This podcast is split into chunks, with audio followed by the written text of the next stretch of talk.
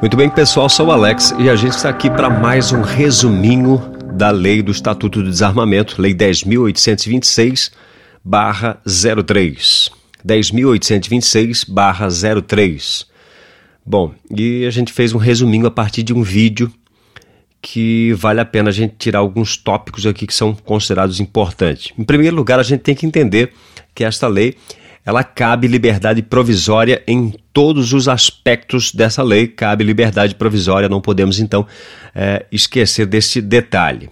Bom, outro ponto que está ligado à Lei 10.826, o Estatuto do Desarmamento, é que é, há majorante, no artigo 19 e 20, né, e não há qualificadoras. Então, ela há majorante no artigo 19 e 20, mas não há qualificadora. Outro ponto que a gente também tem que se atentar para essa lei é que inafiançável somente no artigo 16, ou seja, inafiançável somente no artigo 16, que é o uso restrito ou proibido, né? Uso restrito ou proibido que tornou o crime hediondo. Isso é um ponto muito importante do Estatuto de Desarmamento. Inafiançável somente o artigo 16, que é o uso restrito ou proibido, que tornou crime hediondo.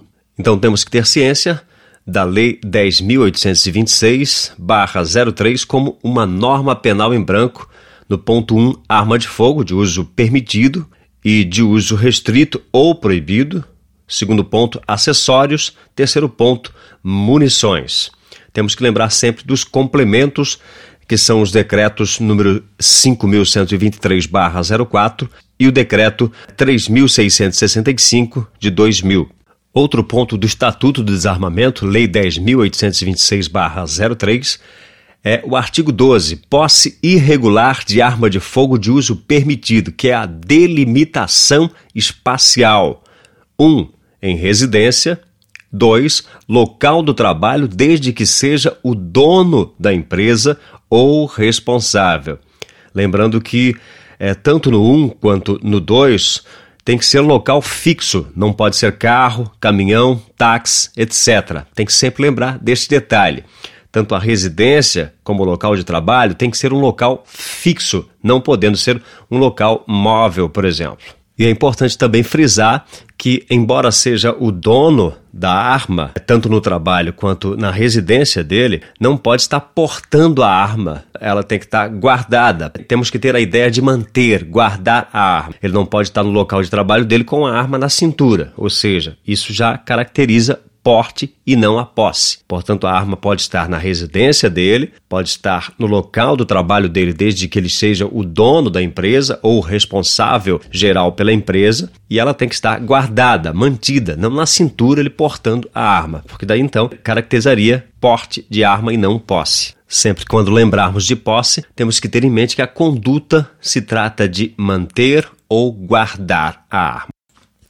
Outro ponto também muito cobrado em concurso público é o abolitium criminis temporária ou vacatium legis indireta, que conduziram decretos, o primeiro decreto que deu até 23 de 10 de 2005 para algumas regularizações e depois ele foi prorrogado para até 31 de 12 de 2009. Posse de arma de uso permitido é, pelo primeiro decreto o de 23 de 10 de 2005, a posse de arma de uso permitido é, e com numeração suprimida. Ela foi é, prorrogada, essa liberação, para que as pessoas pudessem fazer as suas devidas legalizações. E depois ela foi prorrogada para até 31 de 12 de 2009, somente a posse de arma de uso permitido. Então é importante é, diferenciar esses dois prazos que foram dados. O de 23 de 10 de 2005 que regulava a posse de arma de uso permitido e com numeração suprimida ou raspada, no caso,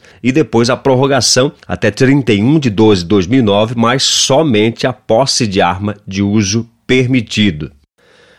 Outro ponto que a gente não poderia deixar de passar em branco no nosso resuminho básico da Lei nº 10.826-03, o Estatuto do Desarmamento, é o artigo 13, a omissão de cautela que a gente pode dividir em duas partes, que é o caput e o parágrafo único. Bom, no caput temos o crime culposo quando há negligência, omissão própria relacionada ao deficiente mental ou menor de 18 anos.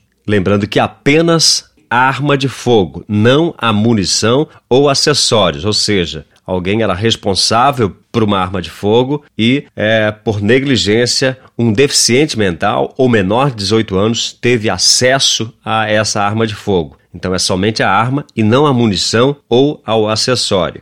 E temos o parágrafo único. Crime doloso quando o sujeito ativo é o próprio responsável legal pela arma de fogo e aí, no caso, relacionada à munição, aos acessórios, inclusive. Mas nesse caso, para ele propriamente dito ter o dolo dessa situação, ele precisa, no caso, deixar um, é, deixar de registrar o BO, a arma dele sumiu, por exemplo, e ele deixou de registrar o boletim de ocorrência na delegacia. Dois, comunicar à Polícia Federal que houve com a arma e isso tudo no prazo de até 24 horas. Claro que a partir do momento em que ele tiver ciência do desaparecimento da arma, por exemplo. E aí sim, no parágrafo único, já estamos falando da arma de fogo, da munição e dos acessórios. Muito bem, então focando no artigo 14, o porte ilegal de arma de fogo de uso permitido. Temos que lembrar que o delito é de ação múltipla do tipo misto variado, alternativo, e é afiançável e admite a liberdade provisória. Agora, outro ponto que precisamos analisar é o roubo com arma de fogo. E temos dois itens interessantes a serem analisados especificamente. No caso do roubo com arma de fogo. Item 1. No mesmo contexto, ou seja, logo após o roubo, caracteriza o mesmo crime, o crime do roubo com arma de fogo. Agora, no item 2, em contexto diverso, ou seja, dias depois, aí então haverá concurso de crimes. Então é muito importante nesse quesito roubo com arma de fogo distinguirmos esses dois itens. No mesmo contexto, logo após o roubo, ou seja, o crime é único, e o item 2 em contexto diverso. Dias depois haverá então o concurso de crimes. No artigo 17, nós temos o comércio irregular de armas de fogo. E é importante subdividir em comércio, indústria e serviço, mais a ativação clandestina ou residencial. É muito interessante se ater a esses detalhes do artigo 17 do comércio irregular de armas de fogo, que subdivide em comércio, indústria e serviço, mais a ativação clandestina ou residencial. No artigo 18, nós temos o tráfico internacional de arma de fogo. É importante frisar que ele tem aumento de pena se as armas forem de uso restrito ou praticadas por agentes de segurança pública. Então, nunca esquecendo, no artigo 18 do tráfico internacional de arma de fogo, existe aumento de pena se as armas forem de uso restrito ou praticadas por agente de segurança pública.